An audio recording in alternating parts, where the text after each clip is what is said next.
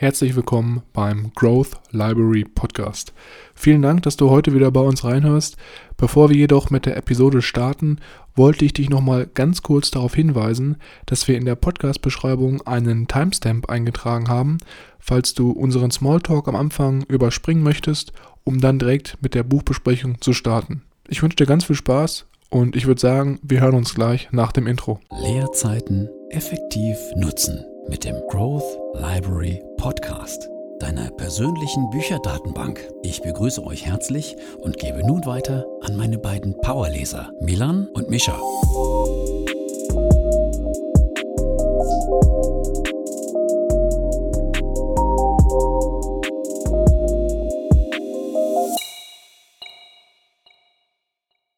Hallo und herzlich willkommen, wie immer auch nochmal von meiner Seite hier beim Growth Library Podcast. Mein Name ist Milan und am anderen Ende der Podcast-Leitung befindet sich wie immer mein Bruder Mischa. Hallo und herzlich willkommen. Natürlich auch wie immer von meiner Seite. Ja, es war natürlich wieder ein sehr, sehr melancholischer Einstieg. Und ähm, ich muss dir gleich auch was beichten. Und zwar, wir haben ja uns auch jetzt schon sehr intensiv mit dem Thema Schlaf beschäftigt, ganze vier Episoden. Mhm. Und da musste ich vorgestern so ein bisschen an meine Studienzeit zurückdenken. Ich habe ja auch ein Bachelorstudium absolviert und ich habe da eine ganz, ganz schlechte Angewohnheit gehabt. Nämlich war es so, dass ich beim Lernen immer so auf dem letzten Drücker gelernt habe und dann häufig vor den Examenphasen, also wirklich so einen Tag vorm Examen, dann bis 3 Uhr morgens am Schreibtisch saß, gelernt habe, dann schlafen gegangen bin und dann teilweise um 1 oder um 12 dann das Examen geschrieben habe. Mhm. Und so einen schönen, wenn wir jetzt mal. So einen schönen hä? klassischen All-Nighter. Genau, so, genau. Richtig, genau. Was auch so ein bisschen von Matthew Walker ja in dem Buch, was wir besprochen haben, angeteasert wurde, dass viele Studenten das halt auch in Amerika so machen. Und jetzt im Nachhinein ist mir eigentlich mal bewusst geworden, wie schlecht und ineffizient das eigentlich war, mhm. weil das Wissen, was ich da dann auf Druck versucht habe, mir nochmal einzuprägen, natürlich gar nicht aufgenommen werden konnte. Ne? Also es waren hauptsächlich Sachen, wo man auswendig lernen musste, wo ich dann so bis drei Uhr morgens am Schreibtisch saß. Und ja, das weiß ich noch ganz genau. Es ist ganz, ganz wild. Ich hoffe, du machst das aktuell nicht in deinem Studium so. Ähm, puh. Nein, äh, tatsächlich. Äh, dadurch, dass es aber bei mir auch nie wirklich der Fall war, dass ich, äh, es, es, gab eine Klausur bis jetzt von den bisherigen 16, glaube ich, äh, wo ich tatsächlich auswendig lernen musste für. Und davor war es immer eher das ist die Aufgabenstellung und du musst halt irgendwie herausfinden, wie du zu der Lösung kommst. Eher so klassische Schemata-Aufgaben. Äh, deswegen habe ich tatsächlich nie bis jetzt diesen All-Nighter durchgezogen. Ich mhm. bin immer rechtzeitig pünktlich früh schlafen gegangen, aber es lag auch immer meistens daran, dass ich am Tag oder am Abend davor der Klausur mir immer denke, was ich jetzt nicht kann, das lerne ich jetzt auch nicht mehr vor ja. der Klausur. Und oft ist es dann auch so, dass ich vielleicht nochmal eine Summary am Abend vorher durchgehe, aber ich gehe dann schon recht zeitig ins Bett. Mhm. Ja, da bist du dann definitiv in Sachen Klausurvorbereitung einen Schritt voraus im Gegensatz zu mir damals. Aber ich glaube, es liegt auch so ein bisschen daran, dass du da schon eher strukturierter an die Sachen rangehst und es nicht so auf den letzten Drucker verschiebst wie ich damals. Mhm. Das, äh, denke ich, ist auch eine ganz, ganz interessante Rolle hierbei. Vielleicht kommt das bei mir natürlich noch, aber ich denke, ich bin dadurch jetzt mit dem Buch natürlich auch sehr gut gewappnet, dass es, äh, das zu vermeiden. Richtig, der Matthew hat da gute Arbeit geleistet. Ich bin jetzt auch mittlerweile konstant darauf erpicht, dass ich wirklich acht Stunden Schlaf mindestens pro Tag reinbekomme. Und das ziehe ich jetzt auch schon so seit ungefähr drei Wochen durch und es läuft eigentlich ganz gut. Also ich fühle mich wirklich besser und werde natürlich auch nochmal hier dir ein Update geben, wie es dann vielleicht mal so im Laufe des nächsten Jahres oder Anfang des nächsten Jahres aussieht. Mhm. Ich bin gespannt. Nichtsdestotrotz haben wir uns heute ja hier nicht versammelt, um über das Thema Schlaf zu sprechen, sondern heute geht es um den zweiten Teil von dem Buch mit dem Titel How to Avoid a Climate Disaster von Bill Gates, also wie wir eine Klimakatastrophe verhindern können. Und wir haben ja in der letzten Episode da auch schon mal eine kleine Einleitung ins Buch gegeben und auch ein paar Stichpunkte, die man vor allem beachten muss, wenn man jetzt das ganze Thema Emissionen in Zusammenhang oder in Relation zu verschiedenen Kategorien setzen möchte, um da auch einfach mal so ein Gefühl dafür zu bekommen, was überhaupt getan werden muss. Und jeder, der jetzt erst einmal jetzt hier heute einschaltet, dem würde ich definitiv empfehlen, erstmal die erste Episode zu hören, weil wir da das Buch einleiten, wie gesagt, und auch erstmal so ein paar Grundbegriffe klären, damit jeder auch dann hier, wenn er die zweite Episode mit uns zusammen durchgeht, auf der gleichen Seite oder auf dem gleichen Nenner ist.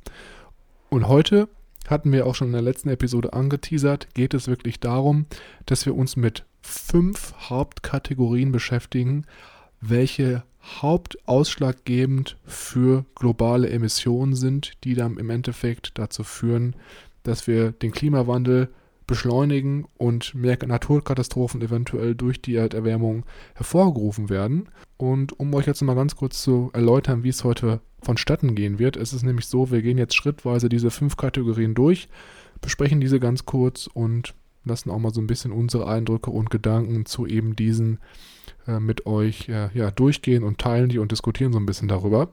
Und für jeden, der jetzt hier heute während des Podcasts das Gefühl hat, die ganze Thematik mit der Klimakatastrophe oder auch allgemein Emissionen und Naturschutz, das ist für mich interessant und was die beiden Jungs hier besprechen, ist auch interessant, dann ist es so, dass wir wie immer einen Link zu dem Buch in die Shownotes gepackt haben und wenn ihr Interesse habt, euch noch ein bisschen weiter mit dem Thema auseinanderzusetzen, könnt ihr sehr gerne auf den Link klicken, über den Link das Buch vielleicht auch euch selber zulegen.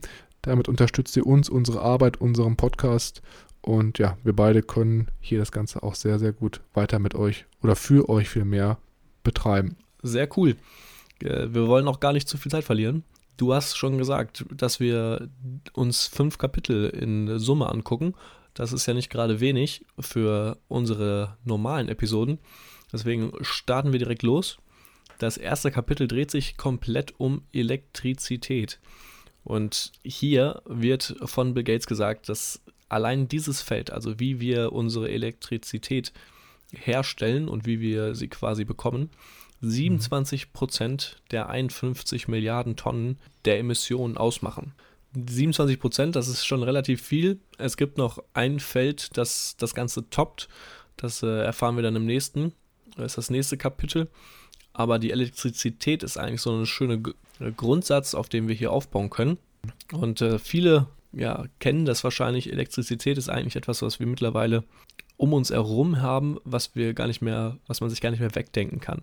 Und falls es dann doch mal dazu kommt, dass wir einen totalen Stromausfall haben, ist das unglaublich selten einmal. Und wenn es dann doch passiert, können wir uns über Jahrzehnte hinweg an dieses eine Mal erinnern, als wir ein, zwei Tage ohne Strom auskommen müssten. Um das Ganze vielleicht nochmal etwas in, den, in die Realität zu heben, eine Glühbirne, was kostet das überhaupt? Wie teuer ist Elektrizität momentan? Und hier wird gesagt, in den USA kann man eine 40 Watt Glühbirne für eine Stunde laufen lassen, also anschalten. Äh, und diese eine Stunde einer 40 Watt Glühbirne kostet einen ungefähr einen halben Cent. Also es ist, es ist, sehr günstig, einen, sich heutzutage, jedenfalls in den USA, ich glaube in, in Deutschland und in den entwickelten Ländern es, sind es ähnliche Preise. Und diese Elektrizität, wo kommt die eigentlich her? Äh, das ist natürlich auch der Hauptaspekt, der hier betrachtet wird. Es gibt ja viele grüne Ressourcen, wie zum Beispiel Wind- und Solarenergie. Und es gab auch hier, was sehr interessant war, die Energiewende in Deutschland, die hier angesprochen wurde. Mhm. Dadurch, dass nämlich die Solarenergie von 2010 bis 2020 um einen ganzen Satz von zehnmal günstiger geworden ist, hat Deutschland vor, ja, ich glaube, es waren so fünf bis zehn Jahren, so viel Energie ähm, übrig gehabt, dass wir es in Deutschland gar nicht nutzen konnten und haben es deswegen ins Ausland verkauft an unsere Nachbarländer wie zum Beispiel Polen und Tschechien. Und die Netzbetreiber haben sich dann daraufhin beschwert, weil dieser unregelmäßige Überschuss gerade im Sommer dazu geführt hat, dass der Energiepreis von Polen und Tschechien zu dieser Zeit, als Deutschland unglaublich viel extra Energie hatte, das wir nicht nutzen konnten, äh, es zu unglaublichen Einbrüchen und Unstabilitäten im Energiepreis geführt hat, sodass man quasi keine genauen Vorhersagen über den Energiepreis machen konnte, was natürlich dann die Netzbetreiber etwas auf die Palme gebracht hat. Das sind natürlich auch wieder so kleine Fettnäppchen, auf denen man vielleicht ausrutschen könnte. Ja, nichtsdestotrotz wird auch hier, was ich sehr interessant fand, Nuklearenergie angesprochen, Kernfusion im Genauen, die ja vor wenigen Jahren auch noch sehr stark in Verrufung stand. Äh, ich möchte auch gar nicht zu tief und zu viel drauf eingehen, wie Kernfusion und Co. funktioniert. Was ich aber sehr interessant fand, war auch hier, dass äh, auch hier von nuklearen Reaktoren gesprochen wird, die quasi so konzipiert sind, dass sie als Brennstoffmaterial ältere Verbrennungsabfälle aus den bisher laufenden Nuklearfusionswerken verbrennen und somit quasi den Müll, der bereits verursacht wurde, verbrennen und daraus wiederum Energie machen. Man darf oder kann es eigentlich auch nicht wirklich ausschließen, weil die Energie, die aus Nuklearenergie gewonnen wird, unglaublich groß ist und gerade beim Umswitchen auf grüne Energie eine interessante Rolle spielen könnte um diesen Gap quasi, den wir aus fossilen Brennstoffen, den wir, wenn wir quasi alle fossile Brennstoffe abschalten würden, diese große Lücke, die wir dadurch errichten, ja auch irgendwie gefüllt werden muss, damit wir nicht in einer Energieflaute quasi landen. Dadurch, dass es natürlich nicht der Fall sein wird, dass jetzt auf einmal ab morgen unser Energiebedarf in vielen Ländern auf einmal einbricht. Und ganz im Gegenteil, es wird wahrscheinlich eher dazu kommen, dass unser Energiebedarf pro Haushalt steigt über die nächsten Jahre hinweg. Andere interessante Punkte sind zum Beispiel, wie Energie gespeichert wird in den klassischen Batterien. Es gibt aber auch Wasserpumpen, dass man das Wasser quasi bei einem Energieüberschuss auf einen Berg quasi pumpt und bei Energiebedarf das Wasser rauslässt, dass das Wasser quasi dann beim Energiebedarf den Berg wieder abfließen kann, dabei Turbinen mitbewegt, die die Energie dann wieder zurückgewinnen. Es werden auch zwei andere genannt, hier der thermale Speicher und ähm, günstiges Hydrogen. Da würde ich jetzt aber gar nicht zu viel Zeit zu verlieren. Es gibt nämlich auch noch andere Innovationen, die hier interessant sein könnten. Zum Beispiel das Speichern von Carbon, das quasi sich darum handelt, aus der Luft Carbon wieder einzuspeichern oder auch einfach weniger zu nutzen, indem man zu besonderen starken Peakzeiten, wo das vielleicht eher unschlau ist, zum Beispiel am Abend, einfach nicht am Abend seine Waschmaschine oder seine Spülmaschine laufen zu lassen, wenn man sowieso Solarzellen auf dem Dach hat, die man auch einfach am nächsten Tag während des Sonnenscheins nutzen könnte, um quasi die Energie daraus abzuzapfen. Ja, gerade die letzten beiden Innovationen, die du jetzt vorgestellt hast, vor allem dieses Carbon Capture, also Carbondioxid wieder aus der Luft herabzusaugen oder auszufiltern, um halt die Luft sauber zu machen, ist ja eine Methode, die dann vor allem helfen soll, wenn man eben Elektrizität erstellt oder herstellt, die durch fossile Brennstoffe gewonnen wurde. Und das Grundproblem mit Elektrizität heutzutage ist eigentlich, dass es hauptsächlich durch eben die Verbrennung von fossilen Brennstoffen hergestellt wird, also wirklich ein sehr, sehr großer Anteil. Und warum ist das so? Gerade eben aus dem Grund, weil fossile Brennstoffe so günstig sind.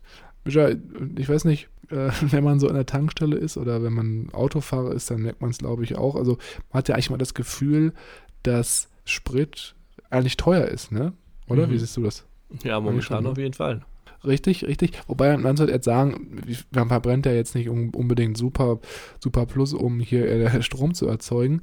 Aber es ist laut Bill Gates so, dass es wirklich gerade Kohle oder auch ähm, Rohöl, dass es wirklich sehr, sehr günstige fossile Brennstoffe sind, die uns eben wirtschaftlich, aus wirtschaftlicher Sicht dazu veranlassen oder viele äh, Unternehmen dazu veranlassen, eben äh, diese zu benutzen, um dann halt Strom herzustellen. Und wie du schon sagtest, Strom ist seit den 1900ern bis zu 200 Mal günstiger geworden im Vergleich zu heute. Also sehr, sehr krasse Preissenkung. Und das, was ich hier so mitgenommen habe aus dem Kapitel, ist eigentlich, dass laut Bill Gates der einzig wirklich gute Weg ist oder, oder der uns bekannte Weg aktuell, der auch wirklich wirtschaftlich Sinn macht, grünen Strom zu erzeugen, eigentlich nur über Kernkraft funktioniert. Also mhm. äh, das sollte laut ihm die einzige Methode sein. Natürlich, wie gesagt, es gibt sehr, sehr viele Negativseiten von Kernkraftenergie, aber ich meine mich zu erinnern, auch in der, in der Netflix-Dokumentation Inside Bill's Brain wurde das auch in einer Episode angeteasert. Da haben die nämlich sozusagen im Forscherteam anhand einer Computersimulation einen Kernreaktor entwickelt, welcher unter der Erde sozusagen gebaut werden kann mhm. und wesentlich sicherer ist als eben die heutzutage. Und er kritisiert auch so ein bisschen die ganze Geschichte mit der Kernkraft, weil er halt eben sagt, es gab Unfälle mit Kernkraftwerken, das steht außer Frage, da sind auch Menschen bei umgekommen, aber wir haben dann aufgehört, diese sicherer zu machen. Das ist genauso wie damals gewesen, laut Bill Gates, wie mit den ersten Autos. Autos haben auch Menschen umgebracht und wir haben die Autos dann aber hingegen sicherer gemacht und nicht aufgehört, sie weiterzuentwickeln, wie das eben der Fall bei Kernkraftwerken ist. Und das bemängelt er so ein bisschen, weil er halt sagt, dass das der einzige Ausweg ist, aktuell oder der Hoffnungsträger ist, um halt wirklich auch in einer großen Menge umweltfreundliche Elektrizität zu erzeugen. Ja, absolut. Also da bin ich auch auf deiner Seite. Vielleicht könnte das der goldene Schlüssel sein, um gerade diese Übergangsphase von fossilen Brennstoffen über zu totalen grüner Energie ähm, übergehen und uns da helfen, diese Lücke, die ich da angesprochen hatte, zu füllen, damit man nicht in einem ähm, Energiedefizit landet. Ich meine, neben der Erstellung von grüner Elektrizität ist das nächste große Problem ja vor allem auch, die Energie zu speichern. Ne? Du hast ja mhm. gesagt, mhm. Batterien, Thermalspeicher oder halt Staudämme. Aber da gibt es natürlich auch krasse Nachteile wieder. Ne? Gerade Staudämme, da musst du erstmal einen Platz für haben. Mhm. Äh, nicht überall ist da die Möglichkeit geschaffen.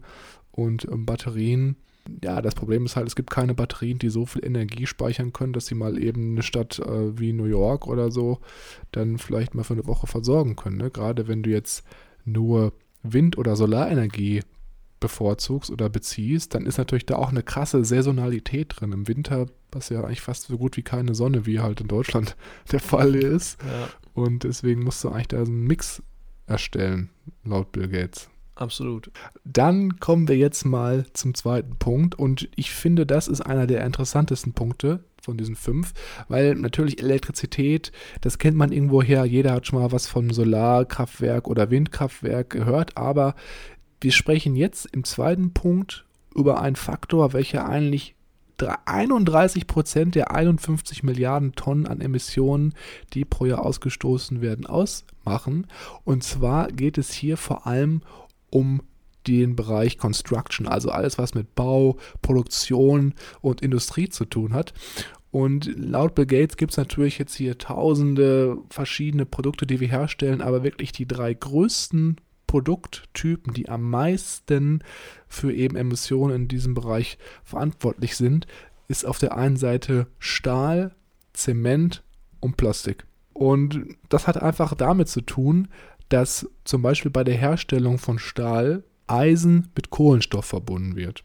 Und wie macht man das Ganze? Man schmelzt Eisenerz und Steinkohle. Und das Problem ist halt dabei, jetzt aus klimatischer Sichtweise, dass eben Kohlenstoffdioxid entsteht, welcher in die Atmosphäre entweicht und dadurch natürlich das Klima stark geschädigt wird.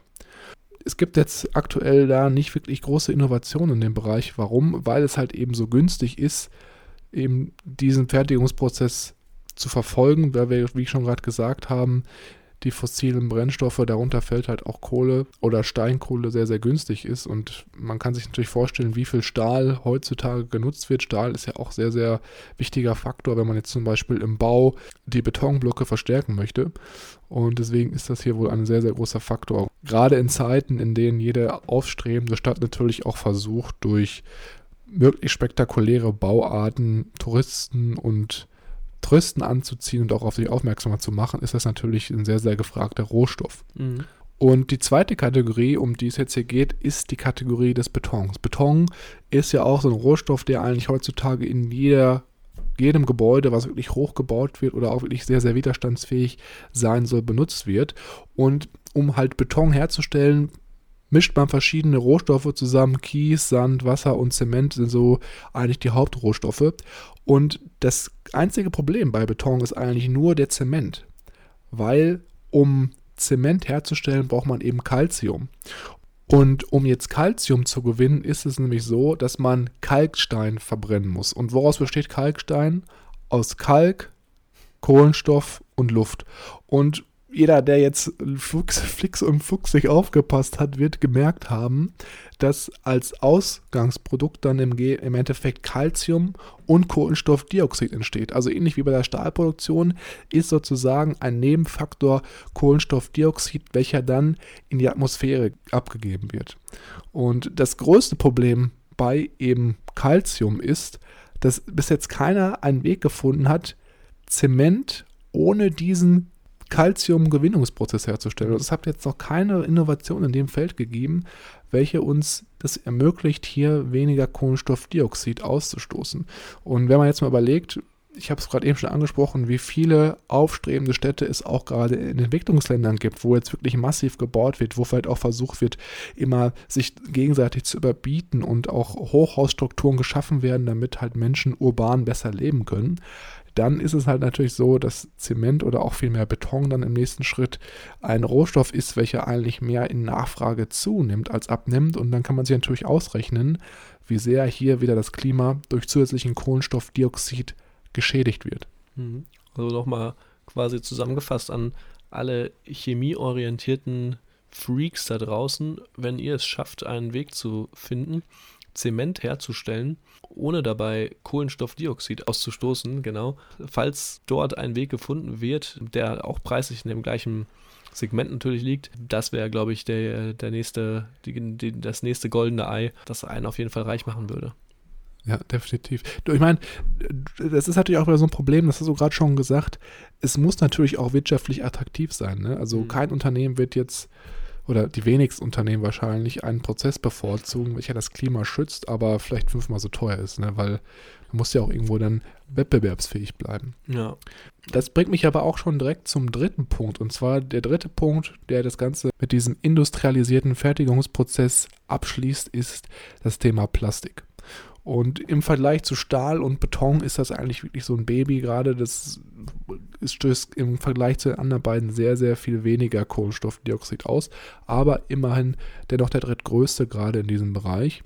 Das Spannende eigentlich hierbei ist, dass bei der Herstellung von Plastik eigentlich Kohlenstoff gebunden wird. Weil wie entsteht Plastik? Plastik wird ja aus Rohöl hergestellt und da wird dann halt der Kohlenstoff aus diesem Rohöl entnommen oder entbunden und daraus wird dann Plastik produziert. Ich kann es jetzt nicht ganz genau wiedergeben, habe mich da jetzt nicht im Detail mit befasst, aber im Endeffekt ist es eigentlich so, dass bei Plastik nicht das Problem ist, dass während des Produktionsprozesses Kohlenstoffdioxid ausgestoßen wird, sondern eben diese Langlebigkeit von Plastik, die es halt so für die Umwelt belastend macht, weil es halt wirklich hunderte von Jahren braucht, bis es sich wieder ja, sozusagen in den genau, genau, in den, verrottet in den Kreislauf wieder einfügt.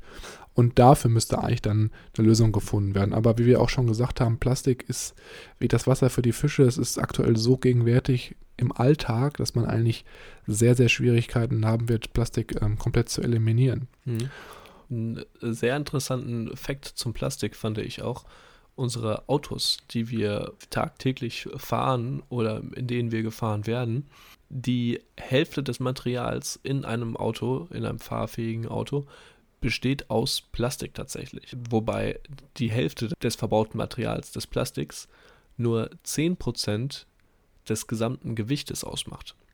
Das heißt, auch Plastik ist für unser Auto essentiell, um quasi diese Energieeffizienz zu haben, mit der wir mit so wenig Treibstoff so große Distanzen hinter uns legen können. Mhm. Das ist auch so ein bisschen das Gewicht reduziert, meinst du dann im Endeffekt? Genau, ne? dass das Plastik quasi so universell einsetzbar ist und wir es in allen möglichen Formen biegen und drehen können, wir es verbauen können und es nur 10% unseres gesamten Gewichtes ausmacht, in dem Autobeispiel, äh, sodass wir quasi eine unglaubliche Gewichtsreduktion haben, als wenn wir es mit anderen Materialien machen müssten. Das ist natürlich jetzt nicht das, so, dass ich jetzt sage, boah, geil, Plastik ist das Ding, wir sollten alles jetzt nur noch in Plastik machen. Aber es, äh, ja, es gibt ja diese, diese momentane Bewegung, dass Plastik sehr schädlich ist. Es ist auch sehr schädlich. Man sollte ja. es nicht übernutzen und ich selber achte auch, versuche auch darauf zu achten, dass ich ähm, gerade bei so banalen Sachen wie beim Einkaufen und Co. nicht also ich habe jetzt glaube ich schon seit langem, seit meiner Ausbildung in, äh, vor drei Jahren in den wenigsten Fällen immer nur eine Plastiktüte gekauft. Kann man glaube ich jetzt in den letzten vier Jahren an einer Hand abzählen. Aber es hat auch seinen Grund, warum es äh, entwickelt wurde und warum es äh, sich in dieser Welt befindet. Ja, es ist ja auch ein sehr, sehr vielseitig einsetzbarer Rohstoff, ne? Das muss man ja natürlich auch sagen. Also viele Sachen wären ja eigentlich heutzutage gar nicht so möglich. Also du nutzt es ja jeden Tag überall, ne? Mhm. Ja, wenn wir jetzt nochmal so ein bisschen rauszoomen hier in der Kategorie, würde ich jetzt nochmal gern abschließend nochmal so die drei Haupterkenntnisse vorstellen, welche eigentlich uns helfen müssten oder helfen sollen, um das Ganze so ein bisschen umweltfreundlicher zu gestalten. Und zwar ist es so, dass Emissionen hier in diesen Fertigungsprozessen, als egal ob es jetzt bei diesen drei Kategorien ist oder allgemein, immer aus drei Stufen entstehen. Also auf der einen Seite entstehen Emissionen, weil wir eben fossile Brennstoffe dafür nutzen, um Elektrizität zu produzieren, welche eben die Fabriken steuert oder betreibt. Und hierzu können wir eigentlich gerne auf den Punkt oder auf das Kapitel vorher zurückweisen, wie du schon gesagt hattest. Elektrizität sollte dann hier am besten aus Nuklear, Alternativen oder halt auch Solar- und Windenergie gewonnen werden.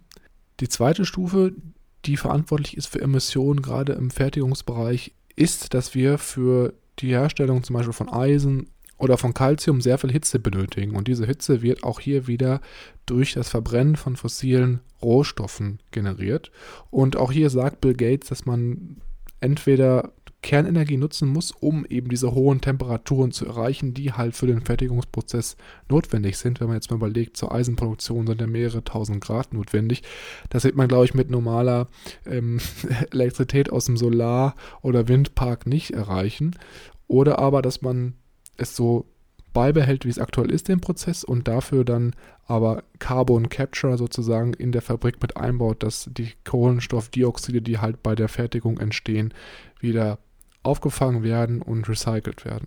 Und als letzten Punkt entstehen Emissionen gerade im Fertigungsbereich auch als dem Produkt, wie gerade schon gesagt, bei dem Verbrennen von Kalkstein oder auch von Eisenerz. Und hier wird es sehr, sehr schwierig sein. Da brauchen wir schon sehr, sehr gute Innovationen, die uns halt helfen, hier komplett auf das Nebenprodukt oder Abfallprodukt Kohlenstoffdioxid in dem Fall zu verzichten oder eben dieses zu eliminieren. Aber da gibt es bis jetzt noch keine keine Innovation, die uns dabei helfen kann. Was ich auch noch in dem Kapitel sehr interessant fand, um das Ganze mal wieder so ein bisschen in die Realität zu holen. Du hast ja schon gesagt, dass gerade Zement und Co. sehr große Verursacher unserer ähm, Carbonausstöße sind, unserer Emissionsausstöße sind. Und diese Ausstöße, die werden jetzt nicht im, vom Otto-Normalverbraucher von uns ähm, angefertigt, wenn sich Nachbar Manfred auf einmal denkt, er braucht jetzt einen Pool im Garten und sich da einen kleinen Pool hin zementiert, sondern eher von den großen Big Playern, von den großen Unternehmen, die halt, wie du gesagt hast, neue Städte, neue Wolkenkratzer und neue riesigen Einkaufszentren und Co. bauen. Das sind eher Brücken die. oder so. Genau, Brücken und Co. Das sind eher die Big Player, die hier wirklich diese 31 Prozent verursachen. Ja. Und von diesen Big Playern gibt es nämlich, fand ich sehr krass, einen Riesenplayer, Okay. nämlich das Land China. Und Okay. China ist äh, ein so Riesenplayer, dass das Land auf dem ersten Platz der Verbraucher ist oder der Verursacher dieser Emissionen. Und auf dem zweiten Platz ist Indien. Mhm. Und China hat Indien outperformed um einen Faktor von sieben. Krass. Ähm, das muss man erstmal schaffen. Äh, das fand ich äh, schon sehr krass. Man merkt ja auch da schon wieder, es sind halt wirklich häufig auch, ist ja natürlich auch klar, die Entwicklungsländer, die jetzt aufstreben und Infrastruktur aufbauen, Städte bauen. Und es ist natürlich klar, dass die jetzt auch Wolkenkratzer aus Beton, Brücken aus Beton, einfach ganze Infrastruktur natürlich auch mit Beton ausstatten möchten, weil das natürlich auch am langlebigsten ist. Und ja, ich meine, je mehr Länder halt auch weiter aufsteigen in Lebensstandards und in ihre Infrastruktur verbessern, desto mehr wird halt auch Beton und Stahl gebraucht. Und das ist natürlich auch ein sehr, sehr großer Treiber eben für Carbondioxidausstoß oder Kohlenstoffdioxidausstoß. Mhm, absolut. Äh, Nichtsdestotrotz gibt es auch noch einen anderen großen Punkt, der bei den Emissionen von 151 Tonnen einen großen Faktor ausgibt. Knapp 20 Prozent, nicht genau 20, sondern ganz genau 19 Prozent. Und das ist das groß umstrittene, wie wir unsere Ernährung quasi herbekommen, wie wir unsere Sachen anpflanzen, wo wir unsere Lebensmittel beziehen. Und hier ist natürlich klar, dass die Viehzucht und die dazugehörige Produktion des Futters für die Tiere ein großer Einflussfaktor der ähm, Emission ist. Unser Ziel auch hier ist natürlich wieder Richtung Null Emissionen in diesem Bereich zu kommen. Wie du vielleicht auch mitbekommen hast, in den letzten Jahrzehnten, also wenn man das Ganze jetzt mal über einen großen langen Zeitraum sich betrachtet und solche kleinen, ich sage mal kleinen Rezessionen und Co. herauslässt, ja. ist Essen an sich, Ernährung, um einiges günstiger, um, eines, um einiges erschwinglicher für die breite Masse geworden. Es, ist, äh, mhm. es gibt viel mehr Essensmöglichkeiten, es gibt günstige Essensmöglichkeiten, auch gute günstige Essensmöglichkeiten und man muss quasi weniger hungern. Nichtsdestotrotz, ein Huhn zum Beispiel verbraucht zwei Kalorien und gibt uns am Ende nur ein Kalorien zurück, wenn wir es schlachten und wenn wir es essen. Mhm. Das Schwein gibt uns zum Beispiel, isst zum Beispiel drei Kalorien und am Ende des Tages kriegen wir ein Kalorien. Am schlimmsten ist hier die Kuh. Schlimmsten. Am schlimmsten. Die, Ineffizientesten. Am, genau, ja, es ist, glaube ich, besser. Am ineffizientesten ist hier tatsächlich die Kuh, die sechs Kalorien braucht zum Essen, um uns dann quasi ein Kalorien äh, zurückzugeben. Mhm.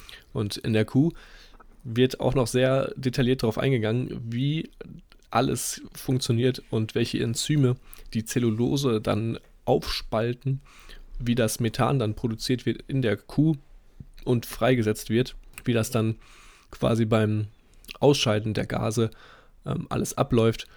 Und es wird auch sehr interessant, nicht nur das Ausscheiden der, der Gase, spielt hier eine Rolle, sondern auch die Exkremente, die hier ausgestoßen werden, haben eine sehr krasse Auswirkung auf die Emissionen, nämlich während des Prozesses der Kompostierung. Das war mir davor auch nicht so bewusst, dass das Dekompostieren von den Ausscheidungen der Tiere eine große Rolle spielt.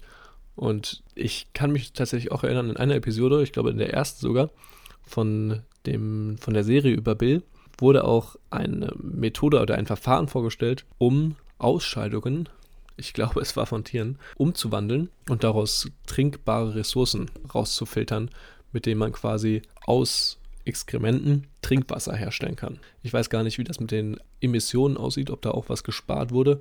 Das äh, kann man ja nochmal nachschauen. Ich finde es ziemlich krass, dass so gerade das Züchten oder die Viehzucht oder die Tierzucht allgemein so einen krassen Einfluss hat auf die globale Erderwärmung. Ich fand hier den Fakt auch ziemlich crazy. Also zum Beispiel Methan ist ja sozusagen das äh, das Gas, worüber wir hier sprechen, ist ja nicht mhm. mehr Kohlenstoffdioxid, sondern Methan.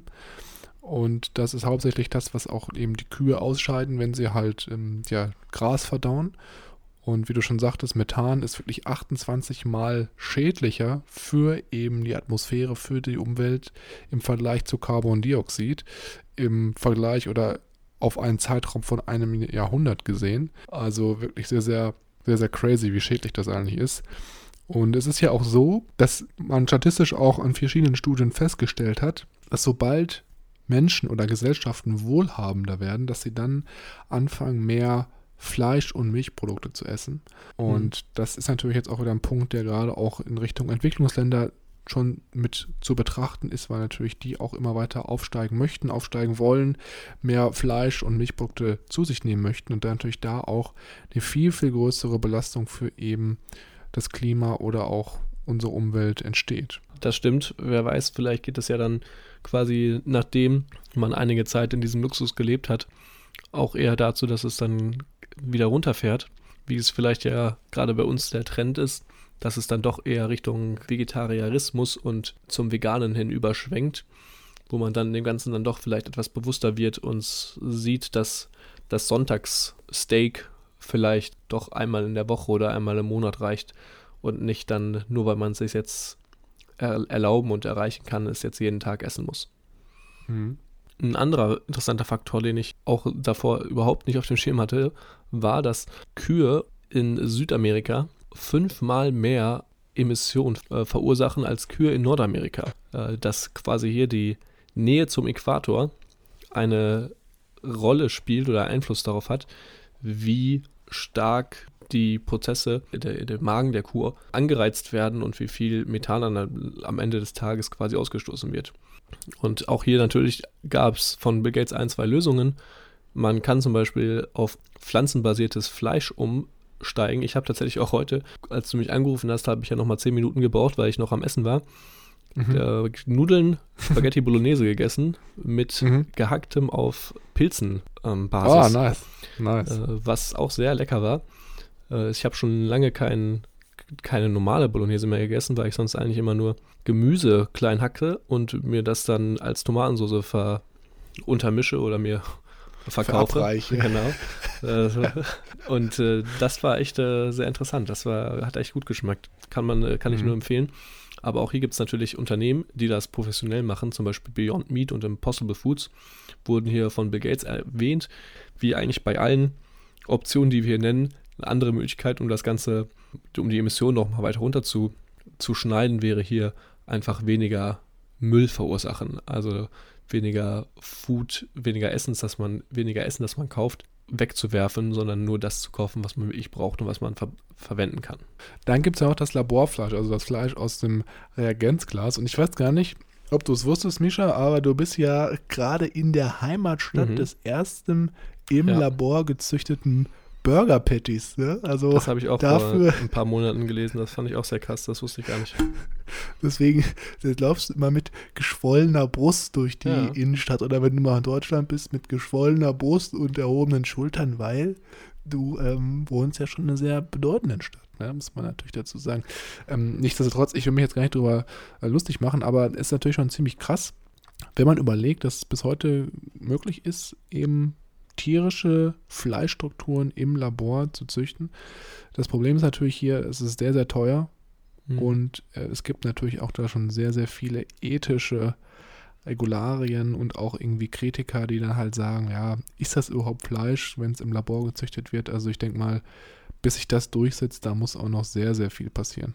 Ja, das ist auf jeden Fall sehr promising. Vor allem, weil natürlich da bei der Produktion kein Kohlenstoff äh, oder Methan viel mehr Methan ist ja hier ausgestoßen mhm. wird. Jetzt neben dem ganzen ähm, Viehzuchtthema ist natürlich bei der Zucht von Nahrungsmitteln auch das ganze Thema Dünger sehr, sehr wichtig, weil Dünger hilft uns eben dabei, als Bevölkerung, Bevölkerung zu wachsen, weil wir auf weniger Fläche mehr ernten können, widerstandsfähigere Weizensorten zum Beispiel anbauen können, die mehr abwerfen und auch ja nicht bei dem ersten Regen direkt eingehen. Und das Problem ist natürlich auch hier wieder, dass es in dem Dünger eben einen Stoff gibt, nämlich das Nitrogen, welches bei der Produktion Kohlenstoffdioxid ausstößt. Und ein Stoff, welcher halt hier im Dünger schädlich fürs Klima ist, ist eben der Stoff Ammoniak. Und eben um Ammoniak herzustellen, ist es ähnlich wie bei Kalk oder aber auch bei Stahl. Man muss hier wieder äh, das Ganze verbrennen und die Hitze, die zu der Verbrennung benötigt wird, wird eben durch fossile Brennstoffe erwirtschaftet oder erstellt. Und dadurch entstehen natürlich auch wieder Emissionen, welche das Klima schädigen. Und das Problem ist einfach, dass es hier auch noch keine Innovation gibt, wie die es eben ermöglicht, Ammoniak herzustellen, ohne fossile Brennstoffe zu nutzen, die eben diese hohen Temperaturen dann bewerkstelligen können. Und deswegen ist natürlich auch hier noch wie viel mehr Innovation in dem Feld notwendig, damit wir Dünger auch wirklich klimaneutral nutzen können. Mhm. Und so gut der Dünger auch ist, irgendwo müssen die Pflanzen ja auch stehen und dafür brauchen wir auch Platz. Und ein anderer großer Punkt, der nicht zu unbeachtend hier auch reinspielt, ist in diesem Thema die Deforestation, also die Abrodungen unserer Wälder, bei denen es ja auch dazu vorkommt, dass gerade dadurch, dass wir, wie ich am Anfang beschrieben hatte, um Fleisch quasi zu essen, die Tiere um einiges mehr, also um fast äh, bei manchen Tieren ja bis 1 zu 6 Rationen mehr Essen für die Tiere brauchen, als wir letztendlich quasi essen können, brauchen wir eine große Fläche, um das Essen für die Tiere anzupflanzen, wachsen zu lassen, zu ernten, zu verarbeiten und dann letztendlich auch den Tieren zum Essen zu geben. Und hier spielen die Abrodungen große Rollen. Um das mal vielleicht ein bisschen in Zahlen auszudrücken, ein Baum kann so um die vier Tonnen über einen Zeitraum von 40 Jahren einspeichern. Kann man sich schön merken, vier Tonnen über 40 Jahre. Das einzige Problem dabei ist nur, wenn wir jetzt diesen Baum abbrennen, verliert der Baum oder stößt der Baum quasi durch, die, durch, die, durch, die, durch den Verbrennungsprozess seine ganzen eingespeicherten Emissionen auch wieder aus in die Atmosphäre. Das heißt, äh, das Einpflanzen von Bäumen, wenn sie am Ende wieder abgerodelt und abgebrannt werden, bringt leider nicht sehr viel, dadurch, dass die eingespeicherten Emissionen dann durchs Verbrennen auch wieder in die Atmosphäre gelangen. Gut, dann würde ich sagen, kommen wir jetzt zum vorletzten Punkt. Und zwar geht es hier vor allem um das Thema, wie wir uns fortbewegen. Und hier ist es so, dass gerade dieser ganze Bereich Fortbewegung nur 16 Prozent von eben diesen 51 Milliarden Tonnen beeinflusst oder ausmacht vielmehr, die wir pro Jahr an Emissionen ausstoßen. Da haben wir auch letzte Episode schon drüber gesprochen. Es ist ein bisschen skurril, dass da eigentlich so viel Fokus drauf liegt, obwohl es eigentlich so wenig von den globalen Emissionen nur ausmacht. Und Bill Gates teilt das ganze Thema Fortbewegung in drei große Kategorien an. Einmal die ganz normalen Kraftfahrzeuge, die wir natürlich auch kennen. Da ist die Innovation eigentlich relativ auf einem guten Weg. Es gibt natürlich einmal noch die alten Motoren, Verbrennungsmotoren, die natürlich CO2 oder Kohlenstoffdioxid ausstoßen. Aber wie wir alle wissen, ist Tesla da auf einem sehr, sehr guten Weg, das Ganze zu revolutionieren. Deswegen sagt Bill Gates auch hier, das ist schon mal sehr, sehr gut, weil eben diese elektrischen Autos wesentlich effizienter sind und klimafreundlicher. Das zweite Themengebiet ist dann so ein bisschen die Fortbewegungsmittel, die etwas größer sind. Und zwar geht es hier um Müllwegen, große Busse oder auch große Lastwagen, die lange Strecken zurücklegen, um dann zum Beispiel Waren und Rohstoffe von Punkt A zu Punkt B zu bewegen. Und er sagt halt hier, Batterien machen so lange Sinn, wie man zum Beispiel innerorts mit Bussen sich fortbewegt, weil das natürlich in einem relativ kleinen Radius kurze Strecken sind, wo auch die Batterien wieder aufgeladen werden. Sobald man aber lange Strecken zurücklegen muss, also wirklich zum Beispiel jetzt mal von München nach Hamburg mit einem großen LKW, der voll beladen ist, fahren muss, da macht es seiner Meinung nach nicht so viel Sinn, dass man hier mit Batterien arbeitet, weil die im Vergleich zum Gewicht wesentlich weniger Energie speichern können als eben fossile Rohstoffe oder Brennstoffe oder eben Diesel zum Beispiel, ganz plump gesagt. Und deswegen sagt er halt hier, dass wenn wir uns auf lange Strecken konzentrieren mit viel Gewicht, dann sollten wir lieber versuchen, die fossilen Brennstoffe, die halt für den Verbrennungsmotor genutzt werden, gegen Biobrennstoffe auszutauschen, die im Endeffekt dann klimafreundlicher produziert werden oder halt auch wesentlich weniger Klimagase ausstoßen oder schädliche Klimagase ausstoßen. Und der letzte Punkt, letzte Kategorie, die wir hier nochmal ansprechen, ist halt eben große Frachtschiffe und Flugzeuge. Und hier sagt er, es ist ganz klar, gerade bei den Flugzeugen wird es sehr, sehr schwierig, dass wir hier von den fossilen Brennstoffen wegkommen, weil Batterien einfach sehr, sehr schwer sind. Und um die Energie aufzubringen, um wirklich mal 300 Leute mit einem Flugzeug zu bewegen, da braucht man schon wesentlich mehr Batterien und die werden in der Masse einfach so schwer, dass es eigentlich unmöglich wird, hier ja, das Ganze elektronisch zu betreiben. Und gerade bei den großen Frachtschiffen sagt er auch, dass es mit Batterien wirklich zu schwer wird, weil hier wirklich noch größere Strecken als bei den LKW zurückgelegt werden müssen. Und er sagt, gerade bei den Frachtschiffen macht es Sinn, über Nuklearenergie nachzudenken. Ich meine, wenn man sich mal im militärischen Bereich umschaut, U-Boote oder große Flugzeugträger, die sind natürlich auch mit Nuklearkraft betrieben, deswegen könnte das hier schon mhm. wesentlich mehr Sinn machen. Gerade den Punkt fand ich sehr krass. Das ist natürlich auch irgendwie ein bisschen logisch, dass so ein großer Militärfrachter, äh, so ein Riesending auf dem Wasser, nicht irgendwie mit Elektroenergie angetrieben wird, das war mir auch bewusst, aber dass die ihre eigentliches, ihre Energie aus einem kleinen Mini-Atomkraftwerk beziehen, das fand ich sehr mhm. krass. Also das fand ich, äh, ja. fand ich sehr cool. Richtig crazy. Auch gerade bei U-Booten macht es natürlich Sinn, weil die müssen natürlich auch leise sein, mhm. damit du, oder halt dürfen auch keine Luftblasen nach oben mhm. aufsteigen lassen, damit du es halt nicht erkennst. Und deswegen, ja. Also ich finde das auch ziemlich faszinierend, aber man muss natürlich auch dann sich Gedanken machen, was ist, wenn da mal so ein Frachtschiff sinkt.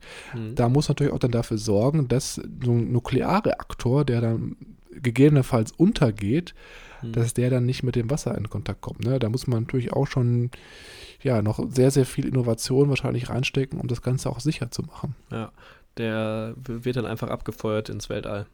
Da ist Genau, eine. Mini-Rakete an Bord und wenn das Boot untergeht, dann wird die Rakete mit dem ganzen Atomkraftwerk einfach ins Weltall geschossen und dann fliegt das bis Anutuk äh, da oben. Herr Bischer, aus dem Auge, aus dem Sinn, ne? Ich Richtig, meine, richtig. was soll der Geiz? Ja, ich weiß nicht, was, ich sehe es nicht, ist nicht mein Problem. Genau. Ähm, Es gab hier noch einen äh, anderen sehr interessanten Punkt, den du auch genannt hattest, hat hier mit den Flugzeugen. Es ist natürlich sehr unwahrscheinlich, dass wir in naher Zukunft da von den fossilen Brennstoffen wegtreten können. Es gibt ja aber natürlich auch bei den Flugzeugen oft die Option, einen kleinen Aufpreis zu zahlen, um dann quasi wenigstens seinen Sitz mit grünen Energien oder das Ganze klimaneutral zu gestalten, was jetzt im, heutzutage auch nicht mehr allzu viel kostet, was eine Option ist. hm, stimmt. Ähm, was natürlich auch sehr interessant wäre, wäre das Ganze auch für den kleinen Verbraucher für Autos, SUVs und äh, Motorräder äh, mit einzubringen. Und äh, wir in Europa haben ja sowieso das Glück, dass unsere Benzinpreise um einiges höher sind als die in den Vereinigten Staaten von Amerika zum Beispiel, sodass es auch bei uns manchmal schon Sinn machen kann, auf ein Elektroauto umzusteigen, weil die Green Premiums zum Beispiel, unsere grünen Aufpreise, die wir zahlen müssen, um den Brennstoff zu haben, teilweise sogar fast schon geringer sind oder fast schon null erreicht haben, um das Elektroauto quasi zu betanken im Vergleich zu einem normalen Verbrennerauto.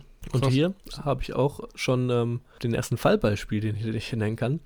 Und zwar habe ich jetzt vor kurzem wieder mit einem Freund gesprochen, der auch lange Zeit ein normales Auto, ein Elektroauto, äh, ein normales Auto, ein normales Verbrennerauto hatte und der jetzt vor wenigen Monaten umgestiegen ist auf ein Elektroauto, weil er sowieso nur kleine Distanzen in der Stadt oder mal die 150, 200 Kilometer zu seinen Eltern fährt, dass man auch mit einem Elektroauto gut machen kann. Und äh, mit dem Elektroauto kann man anscheinend wohl an manchen Stationen sogar umsonst aufladen und damit auch umsonst parken. Das natürlich sehr cool ist, weil man dann äh, sich die teuren äh, Spritpreise, gerade auch jetzt, komplett sparen kann. Und auch eben die Parkkosten, ne? Parkkosten dann im Endeffekt. Ja. Genau, da kannst du dich einfach auf einen Parkplatz reserviert für Elektroautos hinstellen, äh, auftanken, im Idealfall sogar noch umsonst. Hast einen guten Parkplatz in der Innenstadt oder im, im nahen Kreis der Innenstadt und musst dir ja keine Sorgen mehr machen. Und im Ja. Idealfall kriegst du auch noch ein bisschen was vom Vaterstaat dazu, als guter Anreiz. Ja, richtig. Gerade auch nochmal im Bereich Flugzeuge, neben dem Problem, dass es natürlich vielleicht physikalisch nicht möglich ist, ist natürlich auch so, dass gerade die Luftfahrt auch so, ein, so eine Industrie ist, da ist man wahrscheinlich sehr, sehr träge oder sehr, sehr vorsichtig, wenn es gerade darum geht, Innovation oder neue, neue Fabrikate einzuführen, weil natürlich da auch die Sicherheit einen sehr, sehr großen, großen Faktor spielt oder eine sehr, sehr große Rolle spielt. Und ich denke mal, dass das auf jeden Fall auch noch der Innovation in dem Bereich eher mehr im Wege stehen würde, als es ihr hilft. Mhm. Sehr gut. Ich würde sagen, damit haben wir genug über unsere Transportmittel gesprochen, die 16% hier ausmachen. Den kleinsten, aber nicht zu verachtendsten Teil machen unsere Klimaanlagen und unsere Heizungssysteme, also wie wir quasi an kalten Tagen warm bleiben und an warmen Tagen kalt bleiben. Das sind ein bisschen verwirrend, aber ich glaube, man versteht, was wir meinen. Das Ganze macht nämlich 7% aus. Und ja, wie gesagt, es sind meistens die die Klimaanlage und die Heizung, die hier eine besondere Rolle spielen und damit einhergehend auch die Elektrizität oder eigentlich damit einhergehend die Elektrizität, die dazu gebraucht wird, um diese Systeme quasi am Laufen zu halten. Und da gibt es auch einen Weg quasi direkt, um da mal drüber zu hüpfen und direkt zu sagen, wie Bill Gates uns sagt, wie können wir da hinkommen. Der Weg ist quasi sehr simpel, zwei Schritte, wie bei den anderen auch schon öfters gehört. Der erste ist, elektrifiziere, was möglich ist. Versuch wegzukommen von den natürlichen Gasen und den natürlichen Brennstoffen, die genutzt werden. Und dann der zweite Schritt, dann saubere Energien für alles andere oder saubere Aufpreise zu finden, die bezahlbar sind und die es quasi ermöglichen, den Rest alternativ sich zu beschaffen. Ja, also gerade in dem Punkt geht es ja, wie du schon gesagt hast, um Heizsysteme und Klimaanlagen, aber es geht natürlich auch, was nicht außer Acht zu lassen ist, um Heizsysteme für Warmwasser. Wenn man warm duschen möchte Mhm. oder Hände waschen, warmes Hände waschen oder wenn man vielleicht auch mal die Wäsche wäscht, da ist ja auch überall, oder die Spülmaschine ist ja auch immer heißes Wasser notwendig. Und genau, wie du sagtest, eigentlich ist es hier sehr, sehr klar, was zu tun ist. Also eben gerade bei den Heizungen, die vielleicht noch mit Rohöl arbeiten oder mit Erdgas, dass man diese umstellt auf Elektro, also versucht das Ganze elektronisch zu lösen, ohne eben diese fossilen Brennstoffe zu nutzen. Da wären wir eigentlich natürlich wieder bei dem Punkt, den du ganz am Anfang angesprochen hast im Kapitel oder mit, dem, mit der Elektrizität, wie wir die eigentlich aus grünen, nachhaltigen Ressourcen gewinnen können. Und auf der anderen Seite, wenn es nicht geht, dass man nachhaltige und ökologische Brennstoffe nutzt, welche dann eben als Ersatz zu den fossilen Brennstoffen genutzt werden können. Mhm. Und auch hier in dem Bereich gibt es schon sehr interessante Innovationen. Ich habe nicht alle auf dem Schirm, aber ich glaube, es gibt sehr coole, effiziente Häuser, die nahezu autark oder autark sogar sind. Je nachdem, was für eine Häusergröße man sich da anschaut. Kleine Tiny Houses gibt es ja schon im autarken Zustand.